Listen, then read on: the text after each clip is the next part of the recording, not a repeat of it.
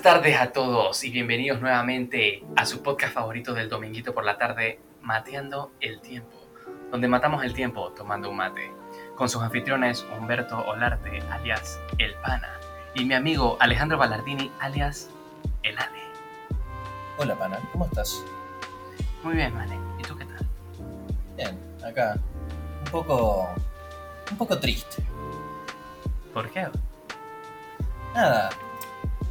Eh, básicamente, hoy tengo ganas de hablar de un tema, Pana, que son las relaciones entre las personas. Ok. ¿Estás familiarizado con ese tema, Pana? bueno, conozco personas y me relaciono con ellas. sí, sí, básicamente, a ver, todo ser humano lo hace en algún momento de su vida. Pero bueno, más allá de eso, eh, todo lo que conlleva esos vínculos, esas relaciones que tenemos con las personas, tanto sea familiares, vínculos de amistades, vínculos de, no sé, amorosos.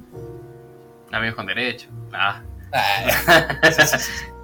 Bueno, a ver, arranca, arranca vos. Yo sé que sos, miren, Pana es una persona que es como un sabio.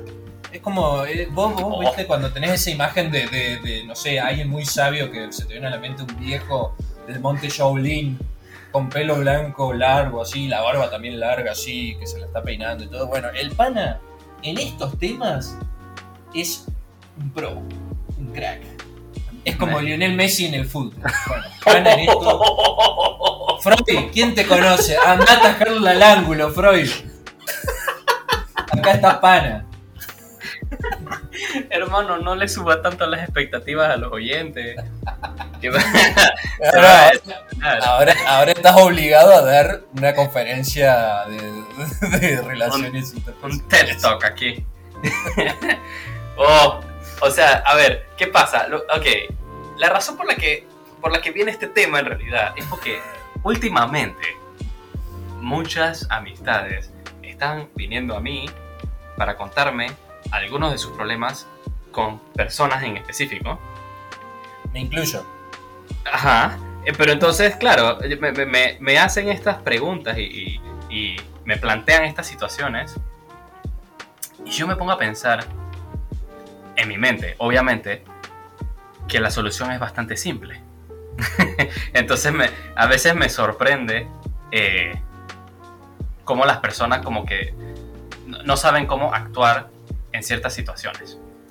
Pero a ver, yo quiero dejar en claro que yo no lo sé todo. No tengo.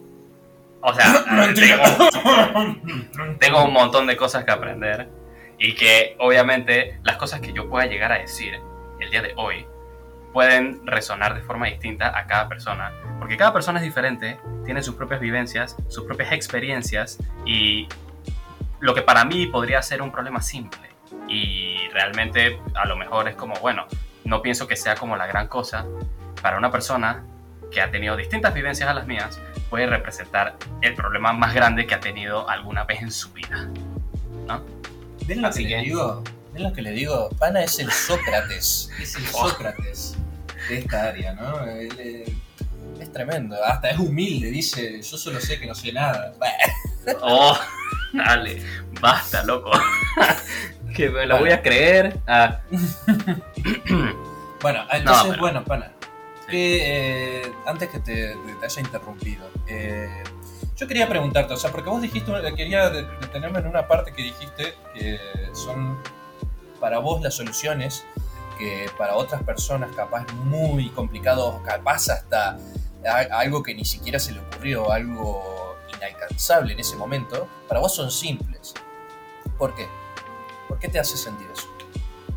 O sea, la verdad es que yo siento que muchas veces la gente en general, y yo a veces también en ocasiones, complicamos la vida de más. O sea, la vida obviamente tiene sus dificultades y tiene sus problemas, y todos tenemos problemas, pero yo siento que muchas veces la gente se ahoga en un vaso de agua. Como que hay, hay problemas que, o sea, sí, es un problema y todo, pero siento que, siento que el estrés, eh, la ansiedad de no saber cómo actuar en una determinada situación hace que la gente como que se paralice. y no piense con claridad y automáticamente como que se nubla su vista de, las posibles opciones que hay, ¿no? Entonces, no sé, yo siento que, hasta cierto punto para llegar a, tratar de resolver los problemas con la mente fría, es como que hay que, hay que tratar de ver el problema desde distintas perspectivas, ¿no? Entonces, a mí me agrada cuando me escriben o me llaman o lo que sea para preguntarme acerca de una situación, para ver yo qué opino. Porque bueno, me acuerdo una amiga que me, me decía que, que yo soy como muy objetivo. O sea, yo intento como separar los sentimientos de los hechos. Porque muchas veces la manera en la que nosotros nos sentimos acerca de algo nubla nuestro juicio terriblemente. O sea, no sabemos qué hacer sencillamente por los sentimientos. Pero si, tratamos un poco de separar eso y vemos la situación de manera objetiva, entonces la situación suele tener soluciones más simples de lo que pensamos. O sea, vos lo que estás proponiendo es que seamos a la hora de que estemos en un problema, en un dilema emocional, con estos vínculos, estos situaciones, seamos como más estoicos, ¿no? Como que dejemos de lado los sentimientos, los tiremos por un costado a una esquina ahí, te va castigado el sentimiento, y, es, es, hora de usar la razón. Como decirlo así, en, en las analogías más puras de su entendimiento, el corazón te vas castigado, cerebro, hora de que actuar, O sea, sí y no, porque eh, eh, inevitablemente siempre va a haber sentimientos involucrados o sea, porque no, no, o sea, nosotros somos seres con sentimientos. O sea, que nunca vamos a poder actuar 100% sin sentimientos. Pero sí hay que tratar de atenuarlos de alguna forma. Es como tratar de pensar con la mente fría. Esto va para todo tipo de relaciones y todo tipo... O sea, ahora nos vamos a enfocar en las relaciones interpersonales. Pero esto tiene que ver con todos los problemas que puedas tener en la vida. Tratar de enfocarte y, empezar a, buscar las soluciones, pero en pasos pequeños. Que muchas veces también tenemos problemas que son relativamente grandes y queremos una solución rápida, una solución que, que, que no sea con tanto esfuerzo. Y la verdad es que eso la mayor parte de las veces es imposible. O sea, todo es un proceso y todo es paso a paso. Y pues nada, no, no vamos a estar eh, pidiendo acá que de un día para el otro se te resuelva un problema que llevas meses teniendo o años teniendo, ¿no? Entonces, ¿con qué tipo de relación querrías empezar, Ale? uf, uf. no sé. A ver, comencemos con algo. Vamos, vamos desde lo más. Eh, desde lo más, digamos, significativo para una persona, tal vez lo, que la primera relación que tenemos en nuestra vida, que son la de nuestros padres, ¿no? la de nuestra familia.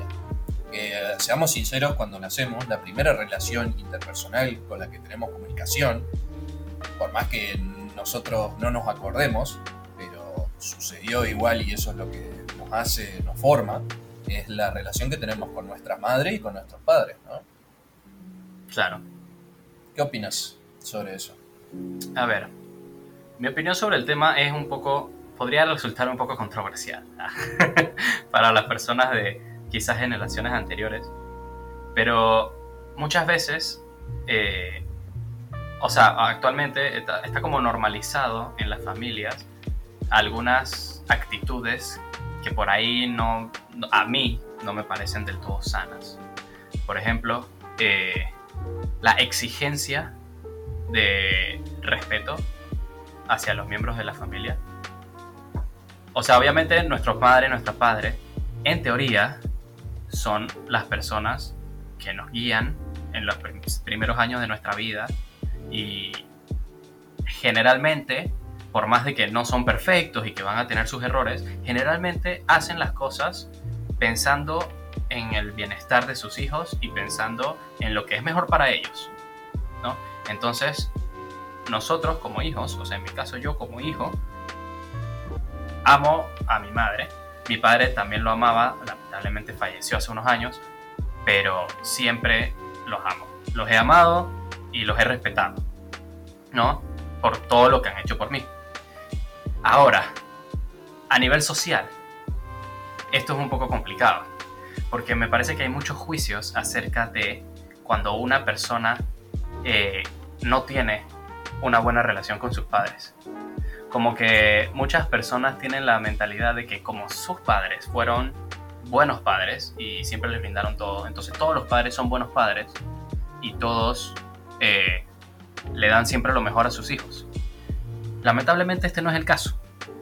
Entonces, de repente ves en Twitter eh, personas que se quejan de su madre o de su padre o lo que sea, y viene un montón de gente en los comentarios a decirle, hey, pero es tu papá, es tu mamá, eh, obviamente tienes que respetarlos y obviamente eh, ellos solamente se preocupan por ti, pero cada vida es un mundo y tú no puedes generalizar en base a tus experiencias, ¿verdad? Personales. Acá me gustaría hacer como un énfasis en la empatía. ¿Sabes lo que es la empatía, Ale, no? Sí, es ponerse en el zapato del otro, por decirlo de alguna manera. Claro, esa sería como la manera más, más simple de, describirlo. Sí, sí, pero bueno, eh, la empatía vendría a ser, qué sé yo, eh, yo ponerme la situación de la otra persona y tratar de entender sus vivencias, sus emociones, por ejemplo, qué sé yo. Que mi realidad haya sido una, no significa que mi misma realidad sea la de todos. Es eso básicamente, es entender que hay otras realidades, que hay otros problemas, otras dificultades, otras, otros traumas. Tratar de entenderlo sin juzgarlo. Exactamente, pero ahí va, el sin juzgarlo es clave. Porque ¿qué pasa? Esto de ponerme en los zapatos de la otra persona, hay, hay gente que dice, dije, bueno, yo me pongo en sus zapatos y no me parece la gran cosa pero aquí va. Tus vivencias personales son distintas a las vivencias que ha tenido esa otra persona. O sea, no basta con que yo me ponga tus zapatos, Ale, y tú me vengas y me presentes un problema. Y claro, yo con mis vivencias, con mis experiencias, a lo mejor ese problema yo digo, bueno, no es nada. O sea, es súper fácil de resolver, no sé por qué estás tan preocupado, no sé qué. Pero tú eres una persona distinta de mí. Tú has tenido otros problemas, tú has tenido otras vivencias, otras experiencias, otra realidad de vida que hace que tu perspectiva de ese mismo problema sea distinta. Entonces no me basta a mí con solamente ponerme en tus zapatos y, pensar cómo estaría yo en esa situación. La empatía tiene que ir un poco más allá y pensar cómo, se, cómo te sientes tú en esa situación tengo que conocer un poco, te tengo que conocer un poco más, o sea, tú eres, tú eres mi mejor amigo. Entonces, cuando tú me planteas un problema, yo no pienso en cómo estoy yo con respecto a ese problema, yo trato de pensar cómo estás tú con respecto a ese problema, ¿no? Entonces, la empatía tiene que ir por ahí. Entonces, conectando esto con, con lo, de lo, con lo de los padres, tú no sabes la realidad de la vida que han tenido esas otras personas. Entonces, no uno no puede juzgar. O sea, yo amo a mi mamá, yo defendería a mi mamá de cualquier persona que intente hablar mal de ella. Pero yo no puedo defender a otras madres de otras personas que están hablando mal de ellas. ¿Sabes? Porque yo no sé. Yo no sé si esa madre, eh, desde que el hijo nació, este, tenía unos severos problemas de drogas y maltrataba al niño en, en, sus viajes o lo que sea, y el niño creció eh, abusado y de adulto sencillamente se separó completamente del vínculo y, se quiere desahogar y se queja, yo no, yo con qué, con qué cara vengo yo a decirle a esta persona, tú tienes que amar a tu madre, porque es tu madre. O sea, o sea, sí, me, o sea, me parió, pero, pero me maltrató toda mi vida, eh, o sea, me dejó traumas psicológicos irreparables, o sea, me explico. Entonces, las relaciones, no, o sea, no, no hay una manera definida de mantener una relación. O sea, una relación madre-hijo es diferente siempre. No todas las relaciones madre-hijo son una relación amorosa de, de, es lo máximo y, y, yo te amo y te voy a cuidar toda mi vida. Y, no, lamentablemente no es así. Hay veces que las relaciones van a ser malas y se van a romper y el estigma social que tiene eso es muy grande. Y hay como que tratar de trabajar en que no, en que no sea así. O sea, las relaciones nunca van a ser igual. Este, este es el, el, el takeaway. O sea, el, el, meollo del asunto es ese, que toda relación es diferente. Y por más de que sea el mismo tipo de relación, entre comillas, es diferente. Así que a nivel familiar también, de repente, de repente te dicen no, porque tienes que respetar a tu tío o lo que sea, o a tu abuela. Y de repente, no sé, tu abuela es de una generación donde las personas eran extremadamente racistas o extremadamente homofóbicas y de repente tú vas a la cena familiar y te dicen un comentario así de, de, que, no sé, de que todos son putos y que no deberían poder tener hijos adoptar, nada de eso, todo eso está mal. Y, tú, porque, porque es tu abuela, la tienes que respetar. Dije, es verdad, abuela, sí, yo te amo con todo. A, veces, a veces es como, hey, ¿sabes que Tienes una mentalidad que realmente está completamente, estoy completamente en desacuerdo con esa mentalidad y me parece como tan desagradable que sencillamente me preferiría ni siquiera tener relación contigo. Pero claro, es tu abuela, entonces no, eh, todo mal. ¿Cómo es posible que tú pienses de esa forma de tu abuela. Es como, hey, son personas. Y las personas no siempre se llevan. Y la sangre, la verdad es que no siempre significa que sean buenas personas. Igual, yo lo que creo es que con el tiempo se va logrando eso, de lo que vos decís, de justamente entender de que porque sea un familiar directo, no significa que tengas que coincidir o tengas que opinar igual o tengas que dejar que te falte el respeto cierta manera. Por ejemplo, cuando nosotros somos niños, o sea, cuando nosotros somos niños y vemos a nuestros padres, ¿qué vemos? Vemos superhéroes, ¿no? Por decirlo de alguna manera. Vemos seres perfectos, seres que no se equivocan. Vemos seres que, que, por más que se estén equivocando, para nosotros, para niños, somos, son perfectos, están haciendo todo bien, todo lo que hacen está bien. Entonces, si una persona un padre te dice, eh, no sé, eh, tirar piedras a la calle desde un balcón está bien, y vos de niño no vas a juzgarlo porque es tu papá y todo lo que, o tu mamá, y todo lo que diga es la verdad absoluta. ¿Entendés? Vos no conoces otra realidad que sea la que te están mostrando ellos. Después con el paso del tiempo eso va cambiando. Yo creo muchas veces, hay gente que toda la vida se mantiene así. Pero bueno, yo, por ejemplo, lo que pienso es que con el tiempo nosotros ya estamos, vamos viendo a nuestros padres o a nuestros familiares más directos, como abuela, tío, etc. Eh, los vamos viendo ya más como no unos superhéroes, sino como unos antihéroes, por decirlo de alguna manera. ¿Qué son los antihéroes? Son héroes que tratan de hacer el bien, pero que muchas veces cometen fallos. Y, fallos que vos decís, eh, nada, algunas veces eso no está bien, ¿entendés? Como decir, eso no está bien, pero es su forma de ser. Y hay muchos padres que, a ver, yo por ejemplo lo que veo es que hay muchos padres que no, van, no cambian su, perspectiva nunca. Siempre es una misma, un mismo camino, ¿entendés? Es, es como un tren que va de un, hacia un solo lado y no hay otros rieles donde se pueda derivar. Hay otros padres con mente abierta que entienden el paso del tiempo y entienden que su paradigma no es el mismo que el de sus hijos. Hay otros padres que evolucionan con el paso del tiempo y lo que para ellos en algún momento creyeron que estaban haciendo bien, con el paso del tiempo cambian ese pensamiento. Y cuando nosotros nos vamos haciendo más grandes empezamos a, chocar más con nuestros padres, ¿no? Y, no es raro que cuando seamos adolescentes empecemos a, preguntarnos, empecemos a, a, enfrentarnos mucho más y cuando ya seamos adultos eh, simplemente escuchamos, tomamos lo que nos parece conveniente y lo que no nos parece, o, tenemos dos opciones, o nos ponemos a pelear con nuestros padres, o eh, nos callamos, evitamos la pelea y, decimos, tratamos de hacer entender a esa persona de tu punto de vista, y si no te la respeta, bueno, listo, no voy a seguir discutiendo con vos porque la verdad que no te interesa mi punto de vista.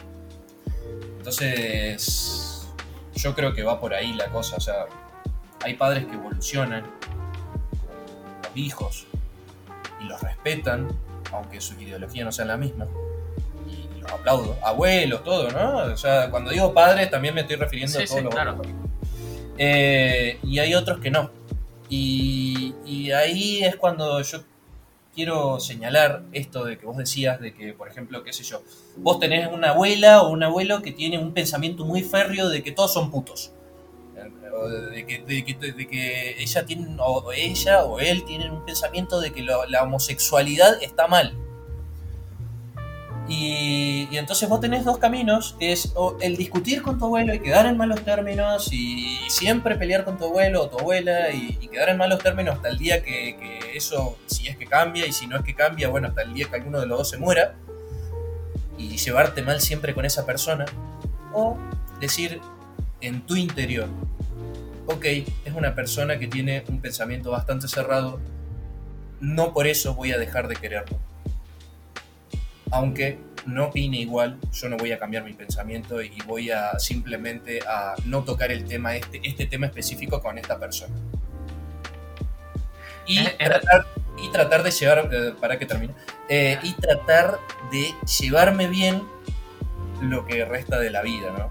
Hasta, hasta que alguno de los dos se vaya, porque si no es como que después terminás con ese remordimiento de que se te murió y con sus fallas, o con su, como, como bien diría un antihéroe, con sus fallas y con sus cosas buenas, eh, aún así siempre te va a quedar ese remordimiento que nunca te pudiste llevar bien con esa persona. Claro. Igual es re loco, es re loco porque, claro, este esfuerzo del que tú hablas de, de tratar de comprender que esta es una persona que tiene esa mentalidad cerrada y todo esto y que no la vas a poder cambiar, solamente uno lo respeta porque es familia, ¿no? Porque es tu abuelo, eh, o tu abuela, eh, o tu madre, o tu padre. Entonces, si fuera una persona cualquiera, que no fuera de tu sangre, probablemente sería no voy a perder el tiempo relacionándome con esta persona porque porque, porque no o sea entonces acá es lo que digo nosotros bueno obviamente si, si yo hubiera tenido ese tipo de discrepancias severas con algún familiar obviamente trataría de encontrar la forma de que estas diferencias no nos separen sino que sencillamente las ponemos a un lado y conversamos acerca de las cosas que, que sí nos unen por así decirlo. Y, y no sé, pero ahora las personas que decidieran, por ejemplo, en, en otras circunstancias, cortar vínculos con, con, esos familiares que tengan esas formas de pensar, a mí me parece que no habría que juzgarlos no, ¿sabes? por tomar nada. esa decisión. Entonces, acá es lo que voy, ¿no? O sea, tratar de, de, ok, si esa fue la decisión que tomó y se siente cómoda con esa decisión, es, está bien, es su decisión, y, y, por más de que sean familia, no habría como, o sea, yo siento que no debería ser como, hey, eres una horrible persona por separarte de tu abuelo.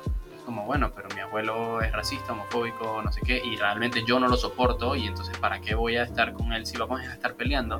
Prefiero que cada uno tenga su camino y, y ya, pues que vivan felices dentro de lo posible.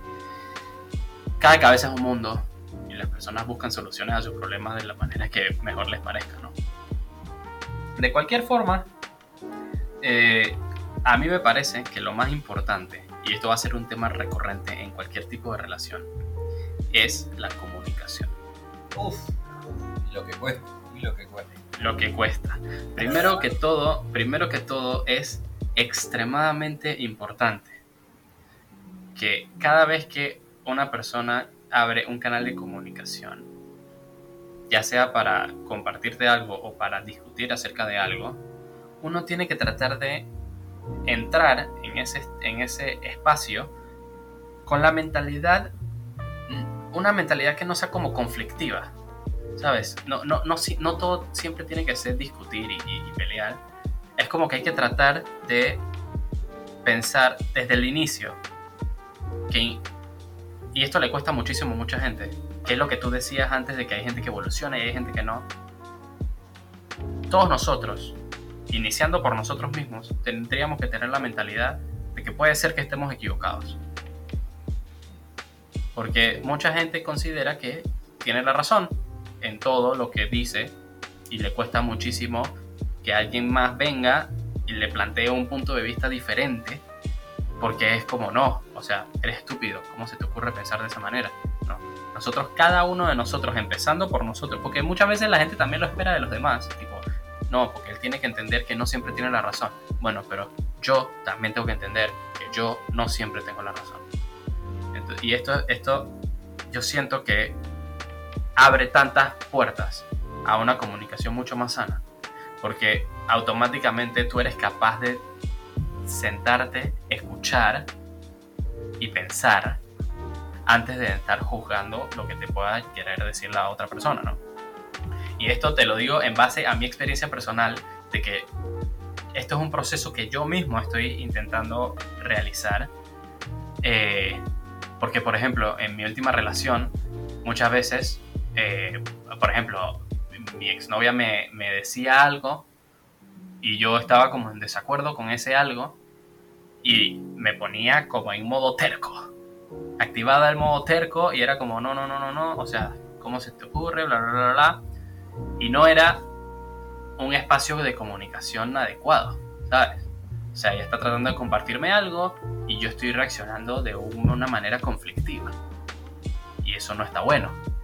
Encima, después de terminar, que ya, o sea, después de terminar la, discusión, digamos, que estuviésemos teniendo en, en, determinado momento, eh, no sé, cada quien se iba a dormir o lo que fuera, como que ya no estábamos discutiendo, yo me quedaba pensando en lo que me había dicho y eventualmente llegaba a la conclusión de que, ¿sabes que En verdad, por lo menos en esta ocasión, ella tiene razón y yo soy el que está equivocado. Y entonces tengo que ir a donde ella, disculparme por haber sido tan terco y, eh, y nada, pues ver que, que realmente no siempre tengo la razón. Entonces, ¿para qué caer en eso de ponerse a discutir si desde el principio podríamos ir con la mentalidad de, hey, puede ser que esté equivocado, vamos a conversarlo sin conflicto Después cada quien escucha lo que tiene que decir el otro, respiramos, lo pensamos, respondemos.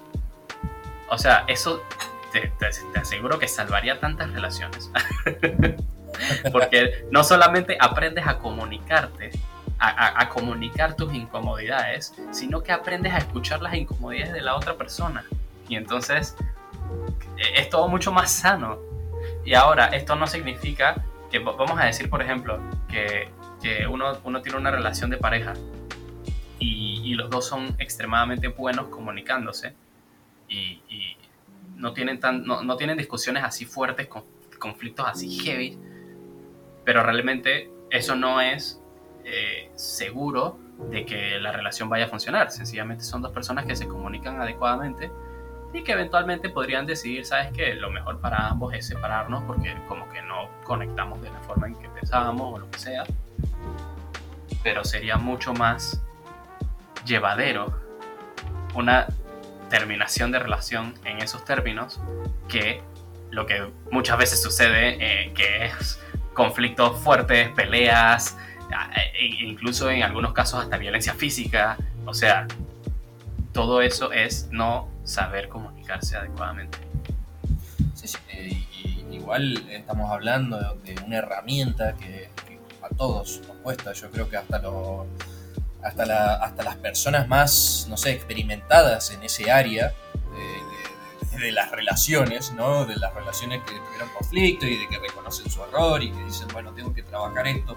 Aún así, reconociendo todo eso, hasta el día de hoy, para muchos, me incluyo, eh, es muy difícil el tema de la comunicación. Es una herramienta que, o sea, sí, la pensamos, cuando la pensamos en frío, decimos, debería ser más comunicativo o debería aprender a escuchar un poco más. Pero claro, cuando estamos en el momento, cuando estamos en el momento de la situación, ahí es como que se nubla todo se nubla todo y volvemos como, como quien decir, sacamos ese, oh, no sé, esa bestia que tenemos interior y sacamos lo peor de nosotros, o, esa, esa, esa, faceta, esa cara que no se la mostramos a todo el mundo eh, y que se la mostramos a pocos. Normalmente se la mostramos capaz a las personas que tenemos más confianza, ¿no? que es esa persona que no escucha, esa persona terca, esa persona que, se equivoca y no, no acepta el error. ¿no? Eh, y obviamente pensándolo en frío, decís, la, mierda, me equivoqué. Pero claro, cómo nosotros logramos en ese momento, en el momento en que sale ese, esa faceta nuestra, cómo nosotros logramos poner en práctica estas herramientas que decimos, porque vos estás mencionando, que es la comunicación, el tratar de relajar, el tratar de...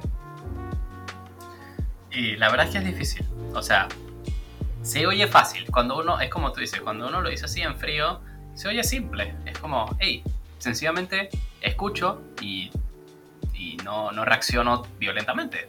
Es, es simple. Pero realmente si uno no está acostumbrado a ese tipo de comunicación, no es tan fácil. Y es un proceso. Y básicamente es cuestión de tiempo. O sea, a ver, ¿tú has escuchado cuando dicen que las personas no cambian? Sí. Perro viejo no aprende trucos nuevos. Ajá. Bueno, eso es mentira. las personas, las personas sí cambian. Nosotros siempre estamos en constante cambio. Vos sabés que ese dicho yo siempre lo adjudico a un. A, no sé, se me viene a la mente un viejo que no tiene ganas de cambiar literalmente, que alguien que está equivocadísimo, que, se, que sabe que está equivocado y que la otra persona le está diciendo, pero hermano, eh, no tenés argumento para defenderte y estás equivocadísimo, aceptalo. El otro, perro viejo no aprende trucos nuevos. Oh. es que, es, pero claro, o sea, pero eso, eso es falso. Y también es muchas veces es como por decir, no sé, vamos a decir una persona que fue infiel. Es como, listo, va a ser infiel toda su vida porque la gente no cambia. Pero eso no es necesariamente así. Las personas sí cambian. Y todos estamos cambiando constantemente. Pequeñas cosas, grandes cosas, no importa. El mundo cambia. Todo cambia. siempre. somos parte de ese mundo. Es correcto. Entonces, a ver, las personas sí cambian, pero tienen que querer cambiar. ¿Ok? Para yo poder hacer un cambio en algo mío, en algo de mí, yo tengo que primero reconocer ese algo. En este caso, vamos a decir, cada vez que alguien viene y quiere comunicarme algo negativo de mí, yo me enojo y reacciono de manera agresiva, grito, lo que sea, tengo que reconocerlo. Ok, eso es algo que hago. Ahora tengo que querer cambiarlo. O sea, yo digo, ¿sabes qué? Esa es una actitud que no me gusta y que no me representa lo que yo quiero en mi vida. Entonces, busco la manera de pensar qué hacer. Ese es el primer paso del proceso, aceptar que tengo eso y lo quiero cambiar. Entonces, como todo proceso, tiene sus altas y sus bajas. ¿Ok? Vamos a decir que tú decidiste que quieres hacer ese cambio y de repente la próxima vez que alguien te habla, reaccionaste de nuevo agresivamente y dijiste, uh, pero es que no, lo, no puedo, no puedo. No, no, no, tranquilo. Acabas de empezar. No es de un día para el otro. Especialmente, por ejemplo, yo en mi caso, yo tengo 27 años. Y te estoy hablando de que, de que hace un año, eh, en mi relación, si me decían algo con lo que yo estaba en desacuerdo, yo podía reaccionar de así, como, como terco y, cortante y lo que sea, y no está bueno, pero tengo 26 años, llevaba 26 años, ahora 27 años siendo de esa manera. No puedo esperar que de un día para el otro se cambie eso. ¿Ok? Son 27 años que tengo que cambiar. O sea, es salir del área de confort, ¿no? Porque toda tu vida te manejaste de esa manera. Tu cerebro está programado por, vos, o sea, por sí mismo, está programado para reaccionar siempre de esa manera. Entonces, cada vez que vos tengas esa situación, tu cerebro ya sabe cómo reaccionar. Pero claro, vos estás queriendo cambiar eso. Entonces, es, es muy normal que eh, hagas algo como automático. Yo lo, yo lo relaciono mucho con la memoria muscular, ¿viste? Como la memoria muscular que vos, haces cierto ejercicio y los músculos se comportan de cierta manera y es algo repetitivo. Bueno, yo me imagino al cerebro algo así, ¿no? Al cerebro como se presentó esta situación, bueno, usamos esta herramienta que es la que usamos por 27 malditos años. No, no, pero hay que cambiarla. ¿Cómo que hay que cambiarla? Pero si, si acá están, acá están los archivos que dicen que así tenemos. No, no, no, estamos hay, hay, un cambio de dirigencia, señor. Hay que cambiar esta situación. Entonces, imagínate, claro, ah, va a haber siempre un conflicto interno, una. Eh, vendría a ser una dualidad. Yo lo llamaría una dualidad porque es antiguo yo con el, el, el yo que quiere cambiar, el yo que quiere cambiar eso, ¿no? Quiere decir, no, no, no, no, no, no, vamos a tratar. Entonces, para mí, yo no vería anormal que una persona caiga varias veces en el mismo, en el mismo eh, por decirlo, agujero, ¿no? Eh, el, el, objetivo final, obviamente, sería salir de ese agujero, pero claro, hay mucha gente que, como vos de bien decís, reconoce que tiene una falla, pero no hace nada. No invierte, el tiempo que tiene no lo invierte en cambiar esa falla. Entonces sigue de la misma manera y, eso te llena de remordimiento siempre, te llena de culpa porque decís, sé que tengo un problema, pero no hago absolutamente nada. Entonces eso te, deriva a, dejarte, a, decir, bueno, soy así, etcétera, etcétera. Y las personas que cambian, que deciden actuar de otra manera, salen de ese área de confort, pero caen y dicen, no, no, no puedo, no puedo. Y se dan por vencidas. Y muchas veces pasa eso, muchas veces eh, al ver que tres o cuatro o cinco intentos eh, se dieron cuenta que tuvieron malos resultados y no siguen intentando, no siguen viendo la forma de cambiar, no siguen explorando otros caminos para ver cómo llegar al objetivo final. Y decían, no, bueno, me voy por la forma que yo sé que es esta. Esta es la que yo siempre me manejé y sigo estando de esta manera. Entonces, el objetivo estaría en más que caigas y caigas y caigas, es seguir intentando hasta que realmente encuentres la manera de hacer ese cambio que tanto uno quiere. Sí, y, no solo eso, sino que como tiene sus altas y sus bajas, por ahí hay momentos en los que tres, cuatro veces te han hablado y has respondido como tú quieres, como te parece que está bien ahora en, tu nueva forma de pensar. Es como, hey, mira, ya no, no fui agresivo, no, no, no reaccioné mal, eh, pude tener una comunicación buena entonces dices, listo, lo logré. Y de repente en la siguiente ocasión, boom, de nuevo caes en, la, en las respuestas malas, en lo que sea, y dices, uh, no, es mentira, en verdad soy, soy lo mismo, no he cambiado nada. Ey, ey, ey, no, sí, sí has cambiado, has cambiado. O sea, el hecho de que hayas vuelto es porque tiene sus altas y sus bajas. A veces vas a hacerlo como tú quieres hacerlo y a veces es, esto de que son 27 años haciendo las cosas de una forma para que después hacerla de una manera diferente es muy difícil. Entonces no hay que desameritar los logros personales. ¿ok? Uno tiene que así darse las palmaditas en la espalda, decir, hey, lo estás haciendo bien, todavía no hemos llegado a la meta porque todavía existió esta situación, pero no significa que no haya avanzado, no significa que no esté bien encaminado. Significa solamente que tengo que seguir trabajando en ello y avanzar con el proceso. Y eventualmente, cuando llegue el momento de que ya realmente hiciste el cambio, te vas a sentir tan bien contigo mismo y vas a decir, hey, ¿sabes qué? lo logré. Quise cambiar esto en mí y ahora soy una persona diferente a la que era en aquel entonces. Y estoy feliz con mi cambio. Y habrá personas que te habrán conocido antes de tu cambio que van a pensar que, hey, tú eres exactamente lo mismo. Pero, hey, ¿sabes qué? Yo sé quién soy, yo sé lo que yo he trabajado, entonces no hay que dejarse tampoco afectar por los comentarios negativos que puedan tener otras personas con respecto a tu cambio. Es como, ¿sabes qué? Ya yo soy una persona diferente y no me importa lo que pienses al respecto. Me explico, lo que importa es lo que pienso yo de mí y que sé que ahora en mis relaciones futuras yo voy a tener las herramientas adecuadas para comunicarme como debe ser, reaccionar de una mejor manera y de ser posible pues tener una relación más linda, más llevadera y más agradable en general. Así que eso va para todas las relaciones, ¿no? O sea, esto también va para relación de padre y de madre.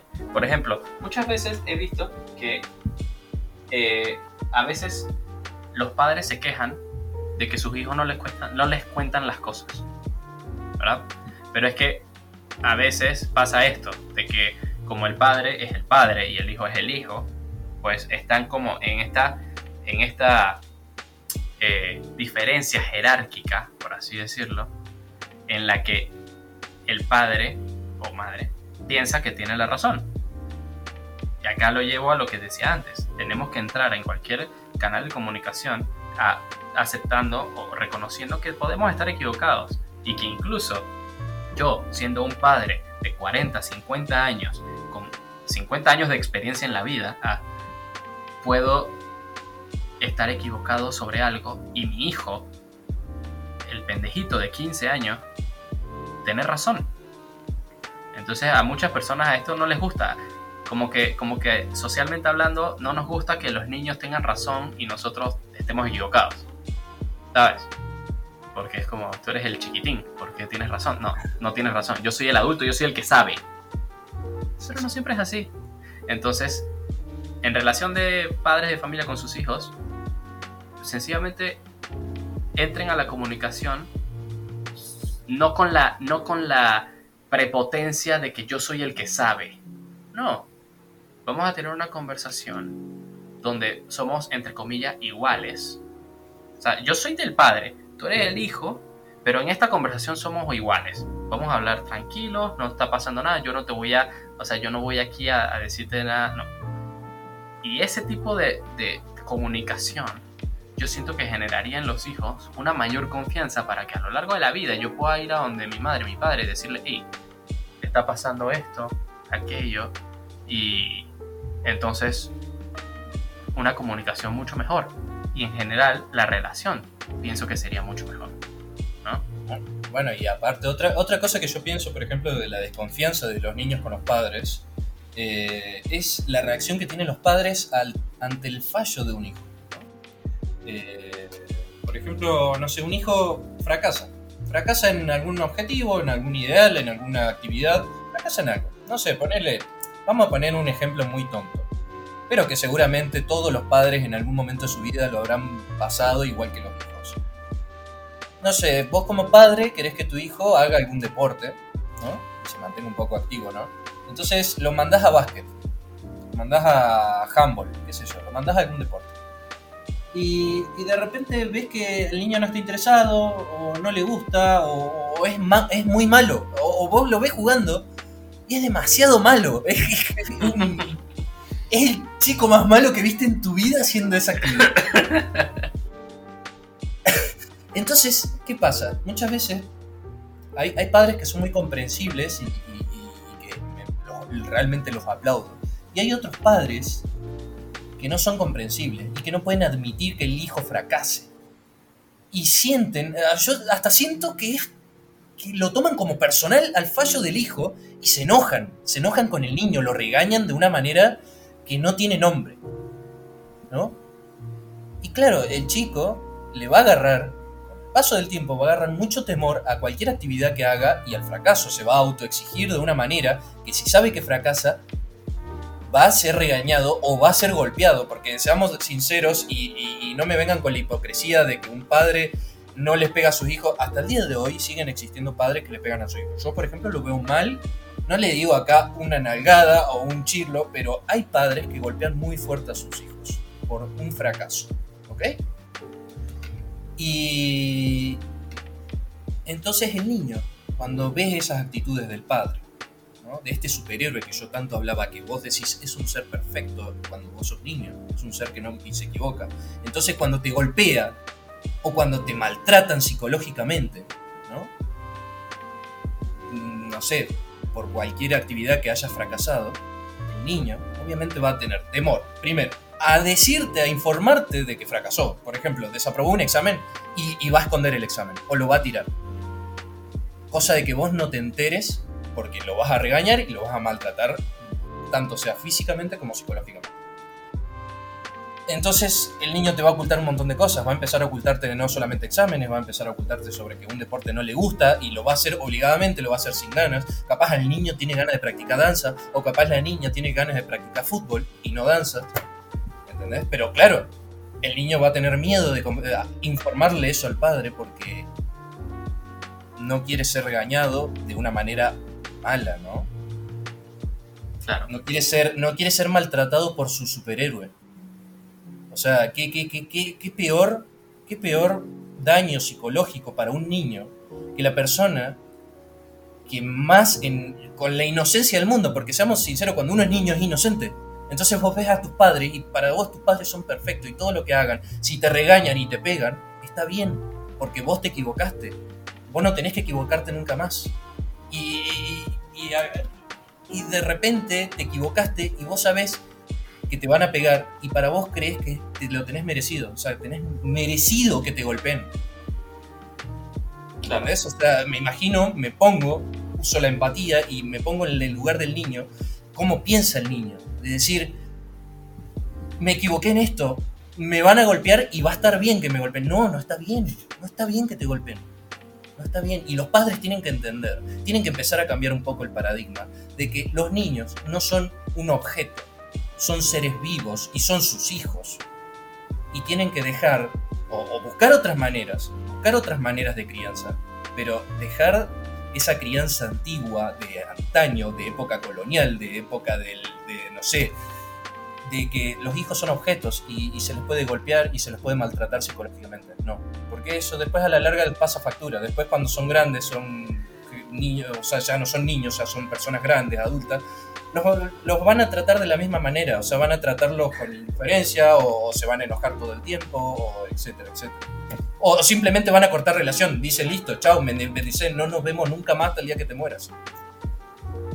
No, y no solo eso, sino que también el niño crece y generalmente eso te deja secuelas y traumas psicológicos y eh, inconscientemente eh, cuando vas a buscar pareja o lo que sea, eh, aceptas ese tipo de comportamientos similares a los que tenían tus padres contigo. O sea, si tú eras golpeado de niño o lo que sea, o, o te gritaban mucho cuando fracasabas o lo que fuera, si de repente entras en una relación y, y cometes un error y tu pareja te grita, no vas a pensar que está mal, vas a pensar que sigue siendo que es así como son las O cosas. lo proyectás, o lo proyectás también.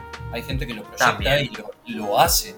O sea, de repente mi, mi papá o mi mamá me, me gritaban y me pegaban. Entonces ahora yo estoy en una relación y me siento en una jerarquía mayor, porque no sé, porque soy una persona machista y siento que yo tengo una jerarquía mucho mayor a la de mi pareja. Entonces yo no sé, mi pareja vino y me contó un problema y me molesté y fui y le pegué una cachetada. Claro.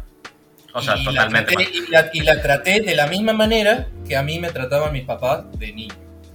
Que es muy, es muy gracioso porque muchas veces hay que tratar de romper ese paradigma y hay mucha, mucha gente que lo logra, mucha gente que de niños fueron golpeados o de niños fueron maltratados psicológicamente y, y- y con sus hijos son todo lo contrario. O sea, justamente tratan su objetivo de vida como padre es no comportarse como sus padres.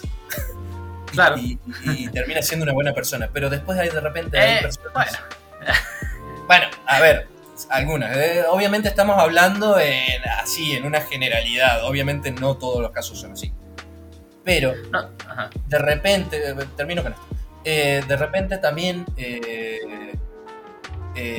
nada, terminas proyectando todo lo que hicieron tus padres, lo terminas haciendo tus hijos. Y, y- y te estás comportando como eso que tanto odiabas cuando eras niño. Listo, no, lo que iba a decir era que, que, que, claro, hay personas así que de repente crecen y su objetivo es no ser como sus padres, ¿no? Pero acá también hay que tener cuidado porque muchas veces se van al otro extremo, ¿no? Se vuelven extremadamente permisivos, Sí, sí, se sí. vuelven como, como ya está, y de, mi hijo y de puede repente, mi hijo de se repente- merece todo, no, no. sí, de repente el hijo, el hijo tiene tres años y camina por las paredes gritando y tirando, mm, no sé, por todo lado un montón de comida al techo, no sé, cosas así. No, no, no, no. Y También le compran como- juguetes, y le compran Sí, juguetes sí. para calmarlo. Y como, los aplaude. O sea, te, te repite 80 materias en, en el colegio y, y vos le regalás un celular. No, no, no. no. Tampoco la pelotuda. O sea, eh, hay, que, hay que poner límites, pero yo creo que, bueno, eh, está en un labor del padre saber cómo poner los límites y en qué medida, ¿no? Porque decís, no, no, no quiero golpear a mi hijo, no quiero hacer lo que a mí me pasaba cuando era niño. Pero claro, no, tampoco quiero que mi hijo me, me- me- me trepe por la cabeza y me, me arranque los pelos. No, no, no. Tengo que buscar la manera y yo creo que es un trabajo súper difícil. No soy padre, pero me lo imagino y, y no debe ser nada sencillo a la hora de llegar y ponerle los límites a, a un niño. Debe ser una tarea muy difícil. Totalmente de acuerdo, muy difícil. Por, eso no voy a tener hijos. Ah. voy a ser el tío, el tío borracho de, de, los hijos de, pana. Oh. sí, sí, sí, sí. Ya, ya lo dijimos, eh, yo voy a ser el tío, voy a ser el padrino de los hijos de pana. Y, y, yo le voy a dar malos consejos, le voy a decir, no, no, anda y hazle esto a tu padre. Oh, venían a, a destruirme todo, ¿no? Oh. Anda de tirarle ese florero a, tu, padre y culparlo a él ante tu madre. No. Horrible, bro. Pero bueno, che, también, también vamos a hablar brevemente acerca de las relaciones de pareja. A ver, es que, es que yo creo que realmente no hay demasiado más que agregar, pero la comunicación es esencial. Sí. Hay que aprender a escuchar y hay que aprender a expresar nuestras incomodidades. Pero a ver, por ejemplo, vamos a ver, vamos a decir que tú estás en una relación de pareja y tú estás eh, inconforme en, en, algún aspecto, ¿no? Vamos a decir que, que a ti te gustaría que tu pareja hiciera algo que no hace. Porque, ah, o sea, te gustaría, pues, es algo que te gustaría y nada, se lo quieres comunicar. Pero muchas veces al comunicar algo que queremos, porque no lo recibimos, no nos detenemos a pensar en lo que sí recibimos.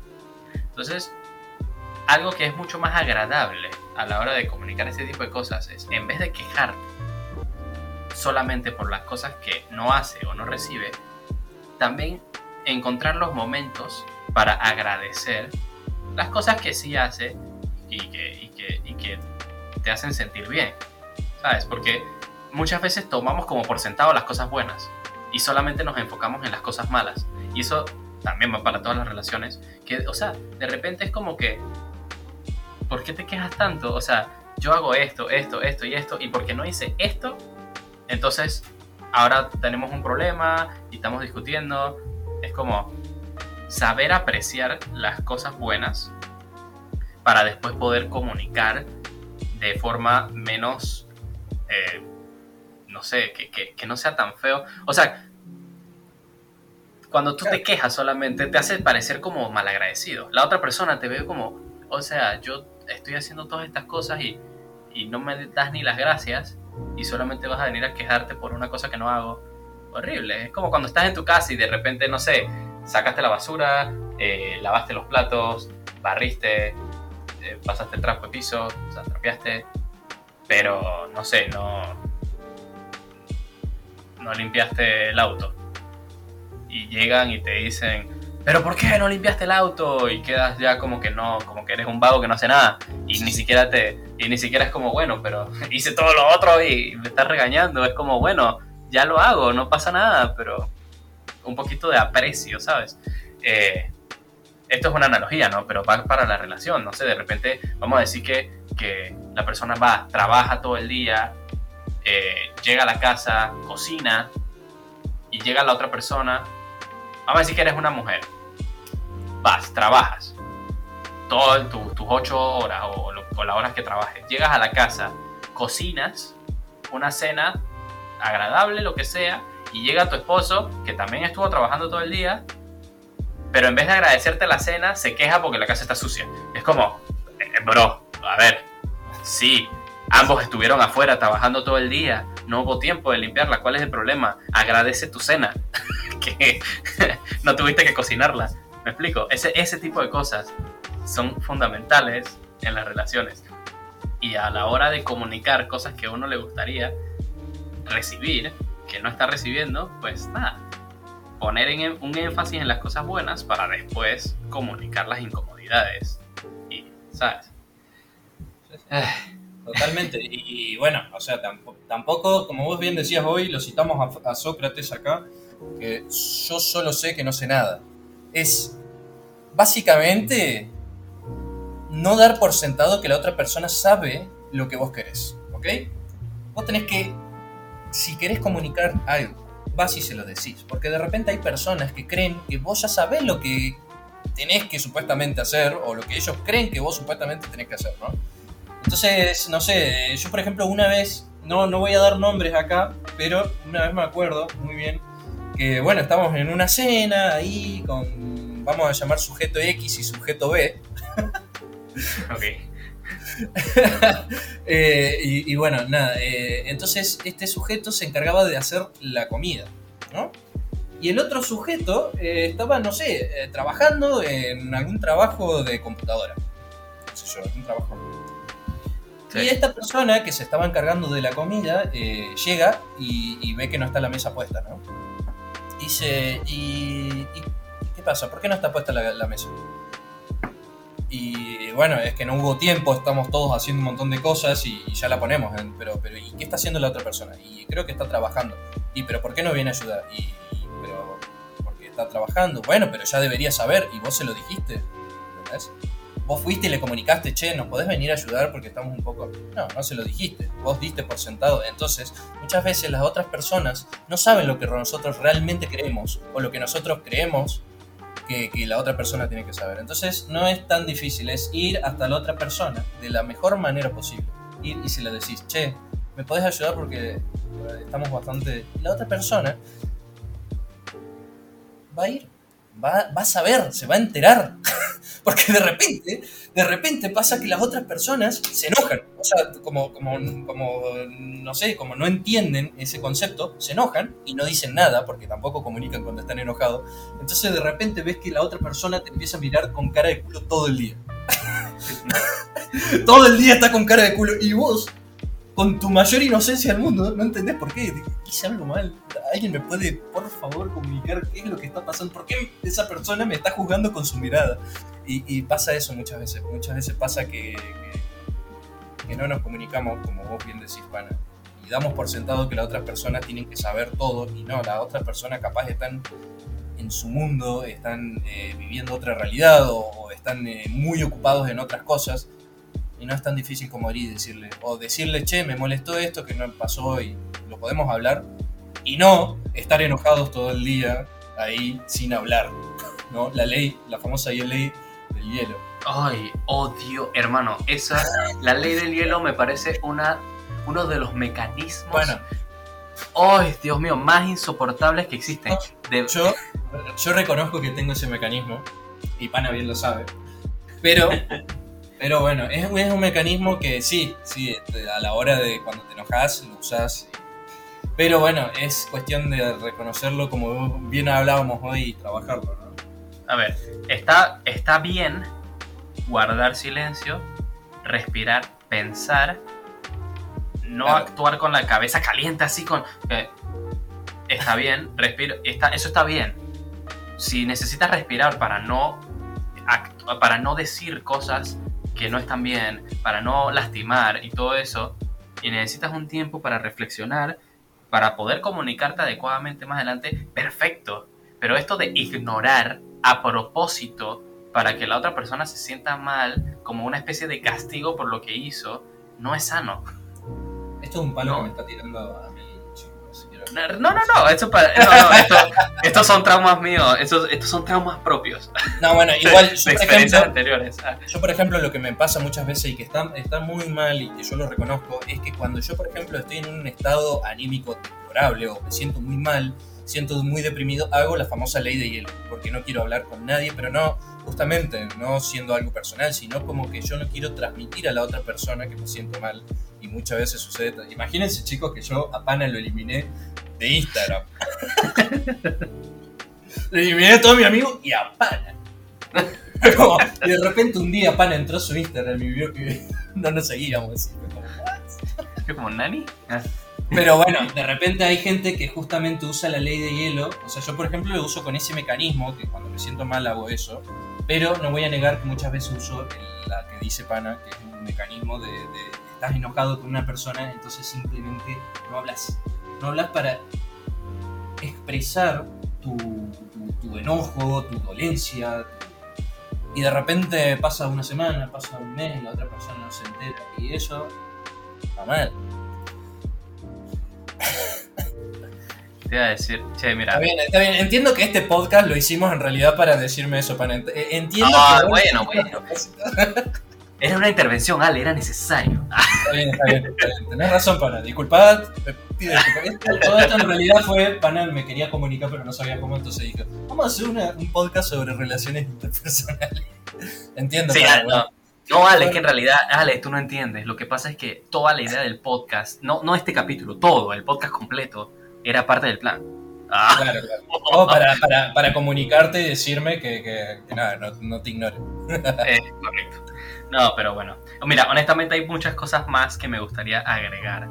Pero el podcast ya, tenemos una hora, es impresionante. A ver, a ver, podríamos hacerlo en otro capítulo sobre. En este caso hablamos un montón de los padres y los hijos, ¿no? Podríamos en otro capítulo hablar sobre el amor, sobre las parejas, que es lo que yo creo que.